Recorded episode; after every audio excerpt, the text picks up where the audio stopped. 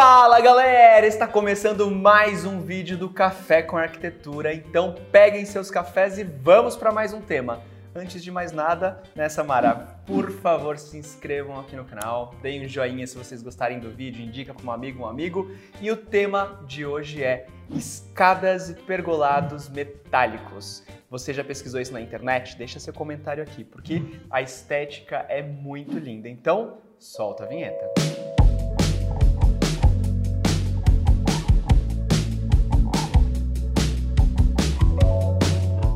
Escada metálica, pergolado, tudo isso pode ser fabricado com aço.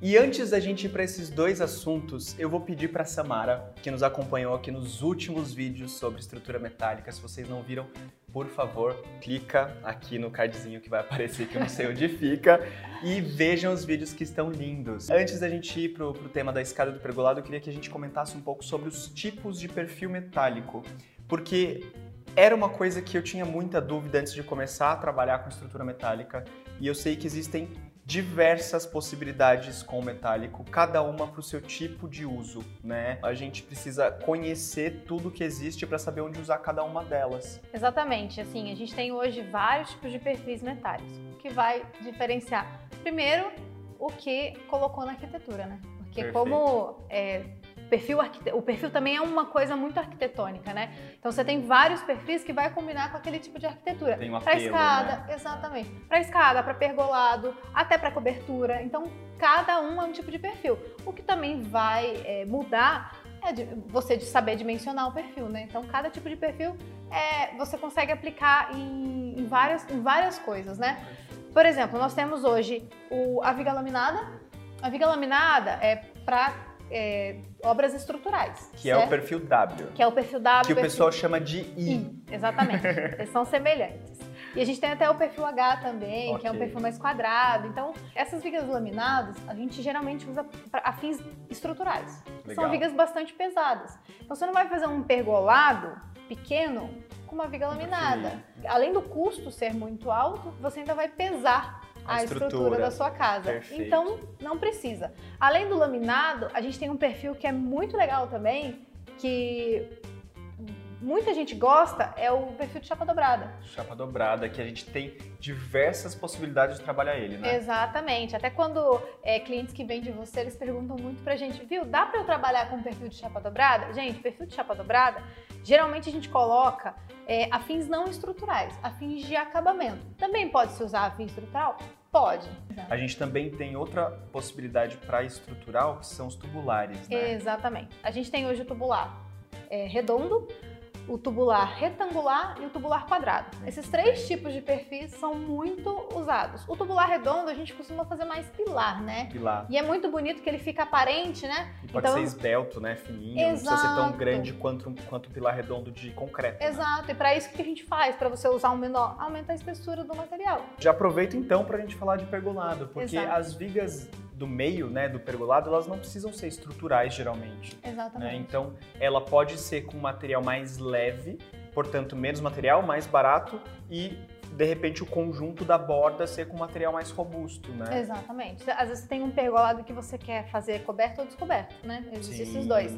Coberto com vidro, coberto com manta, coberto. é, já vi também vidro com palha. Com palha. Faz um, um mix, né? Sim. Ou vidro com madeira e metálica Legal. também, é muito legal. Então você consegue é, dimensionar para aquele peso. Ah, se é um perfil que não vai aguentar nenhum peso, que é um pergolado aberto, vai colocar um perfil mais fino, Sim. com certeza.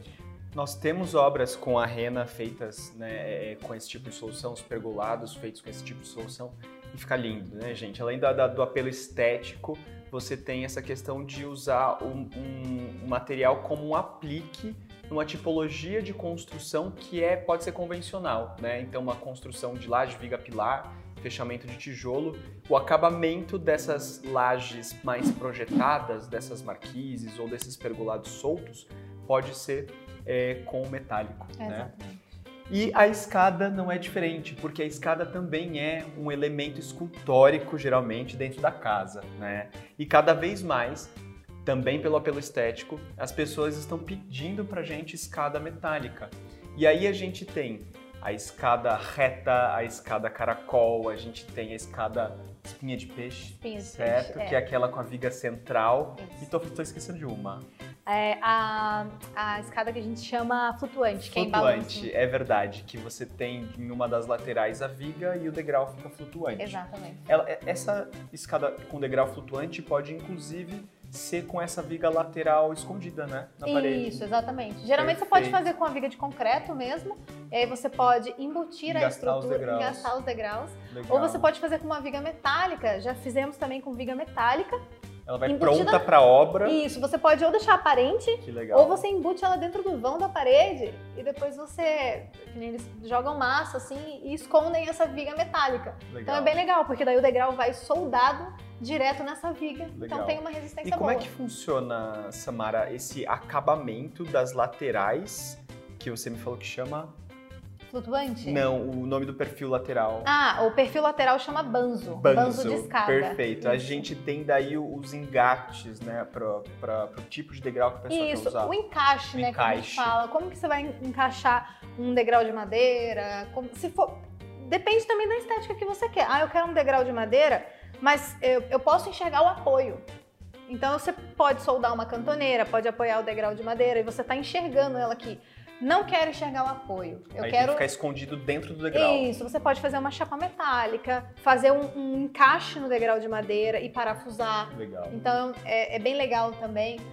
É, escada de vidro também, já fizemos escada com degrau de vidro também, que é bem legal. Só que daí vai ficar com certeza aparente, né? Porque você não Sim. consegue é, Esconder o esconder, o material.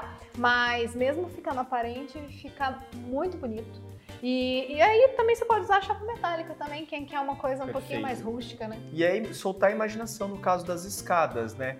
Porque a gente pode, por exemplo, para o peitoril, prever um peitoril de vidro e esconder a estrutura que segura esse vidro, ou seja, não precisar das pinças, certo? Para o chantilly do café de hoje, a gente separou uma dica que é um plus, eu acho, da escada metálica, que é a facilidade é, em vários aspectos, né?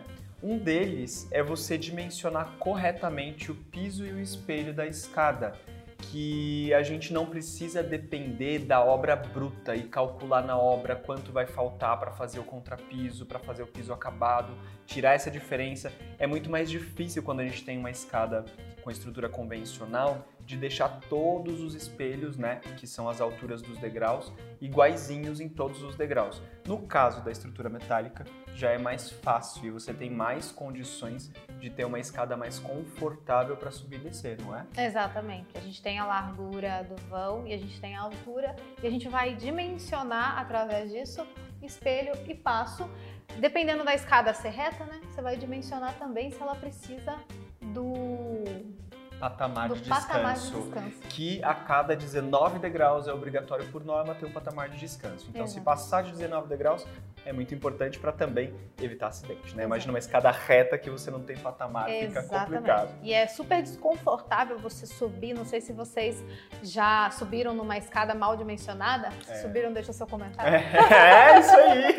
Mas é muito desconfortável você subir numa escada e que ela esteja mal dimensionada, ou um passo maior que o outro, ou um espelho maior que o outro. É muito desconfortável e além de ser perigoso, né? O espelho é péssimo, né? Porque nosso cérebro ele tende a calcular subconscientemente a altura que você está levantando a perna para descer ou subir os degraus, né? E quando tem um de frente, você dá aquele solavanco. Questão de criança também, pra subir em escada, né? Você tem um espelho maior que o passo, a criança já, já, já sobe com uma maior dificuldade, então ela pode cair, pode ser perigoso. Espero que vocês tenham gostado do tema de hoje e assim eu agradeço a participação da Rena Engenharia e Estrutura Metálica aqui no nosso canal. Muito obrigado, Samara. Eu que agradeço. Todos os vídeos ficaram muito especiais e eu espero que vocês também tenham curtido. Se não curtiram ainda, dá um joinha aqui, se inscreve no canal, indica para um amigo um amigo e vamos agradecer aos nossos patrocinadores. Em primeiro lugar, a Rena.